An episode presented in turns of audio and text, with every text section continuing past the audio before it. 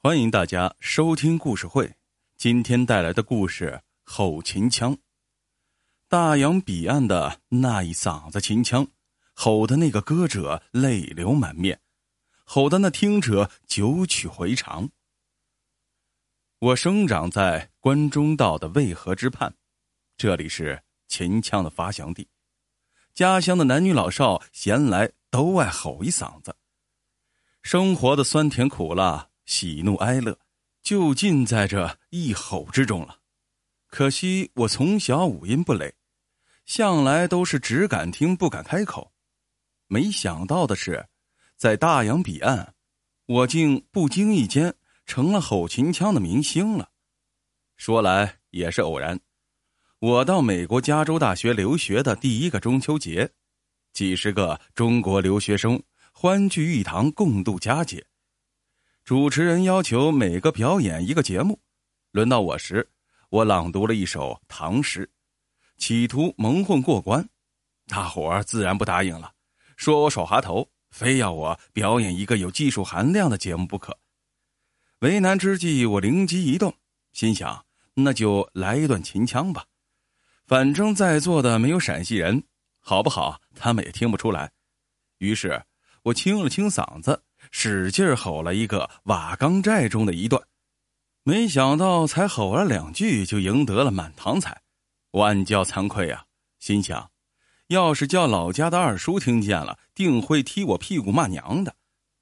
你个小崽子，竟敢如此糟蹋祖宗留下的好东西！谁知这春节前夕，加州华人商会的会长找到我，郑重邀请我参加当地的华人新春晚会。会长说：“陕西籍老华侨们听说这留学生中有一位吼秦腔的高手，都激动万分，期盼我届时光临呢。”我一听，连忙摆手拒绝。为啥？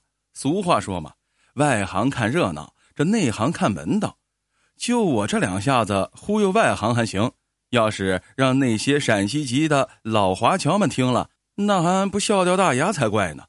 可这会长极力恳求，无奈之下，我只好接下这大红请柬。晚会这一天，主持人将我隆重的介绍给来宾，在大家的期待中，我再次放胆吼起了《瓦岗寨》。没想到的是，我还没吼完，有几位老华侨已经是泪流满面了。待我走下台时，一位老华侨上前握住我的手，激动的说：“乡音呐，乡音呐！”终于听到期盼已久的乡音了。这以后，我便经常被邀请去参加各种演出，吼秦腔俨然成了保留节目了。这一天，我正要去上课，一位叫杰克的美国同学找到我说，他爷爷快不行了，杰克的父亲希望我能去看看老人。我一听，顿时就糊涂了，心说：这我又不是大夫，去了能干啥呢？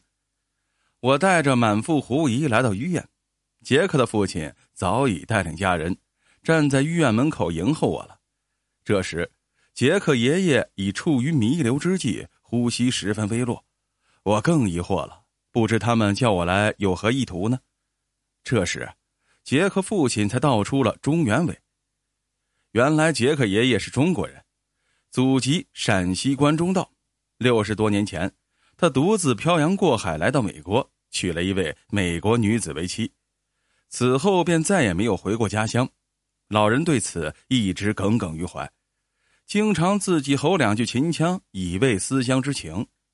两天前，老人突然中风昏迷了，不能言语，大夫用尽所有的医学手段，就是不能使老人清醒过来。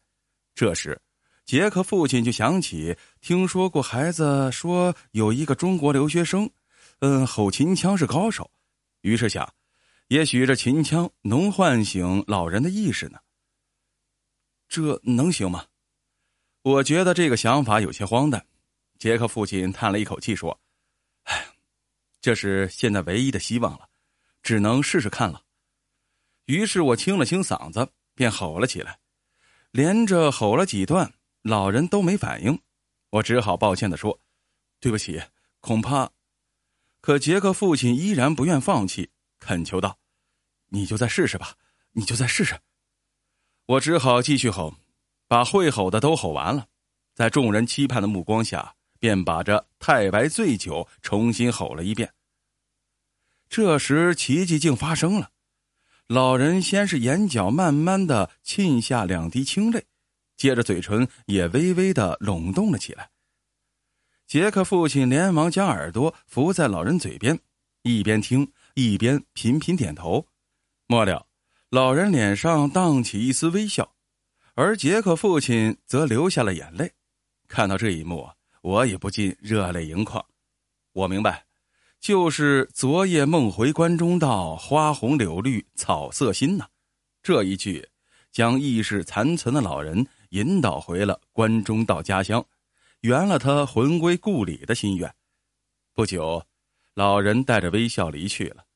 病房里一片哀戚，杰克父亲抑制着悲哀，紧紧握着我的手。谢谢，是你用秦腔唤醒了家父的意识，对家事做出最后的安排。但最后还是感谢你，你让家父带着微笑、没有遗憾的离去了。这时，杰克掏出一沓美元要给我，看样子这是他早已准备好的酬劳。杰克父亲忙呵斥道：“荒唐！”然后带领全家人跪在地上，恭恭敬敬的向我磕头致谢。我的心灵再次被震慑到了，内心里也向秦腔叩头致敬啊！我在加州留学八年，凭着一副破锣嗓子，竟也成了一个业余的明星。出了名的我，还多次赴加拿大、巴西等地演出。我不但吼秦腔。更向外国朋友介绍着秦腔，令许多外国好友对秦腔这一古老的剧种产生了浓厚的兴趣。知道了，在中国有一个地方叫关中道，有一条河叫渭河，那里是世界上一种古老的剧种的诞生地。可是回国后，我却得知，眼下的年轻人都热衷于外来音乐，对秦腔完全不屑一顾。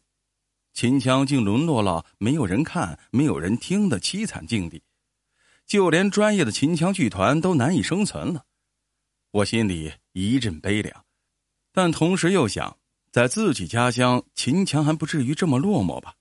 这一天，我在老家的院中设宴，招待着前来的乡亲们。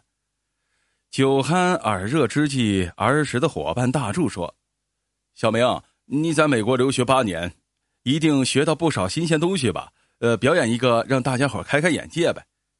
我也不推辞，站起身来，清了清嗓子，情不自禁吼道：“单某人迈步来到杀人场。”我才吼了半句，便看到乡亲们的脸色突然变了，全都愣愣的看着我，目光里有的是不解，有的是惊异，二叔则是恼怒。我生生将下半句咽下，问道。哎你们是怎么了？二叔哼了一声，哼，你个崽娃子，翅膀再硬也不该嘲笑祖宗啊！父亲也埋怨，乡亲们要看新鲜东西，你咋用秦腔来戏弄大伙呢？我惊愕了。这时大柱连忙打圆场说：“幽默幽默，小明这不是在跟咱玩幽默呢？小明，快表演一个新鲜玩意儿！”我生气的说。我可不是在玩幽默，我是认真的。秦腔是祖宗留给我们的好东西，不能丢弃。外国人都把秦腔看作是中国瑰宝，我们自己却把它当成糟粕丢弃了。你们对得起祖宗吗？乡亲们听了面面相觑，但是尴尬很快就过去了。小院又恢复了原来的欢笑，乡亲们轮番向我打听国外的一切，可我却如骨梗在喉，憋得难受。便找了一个借口躲进小屋，用被子蒙住头，热辣辣的吼：“叫市民小儿，你听好了！”吼毕，我泪流满面。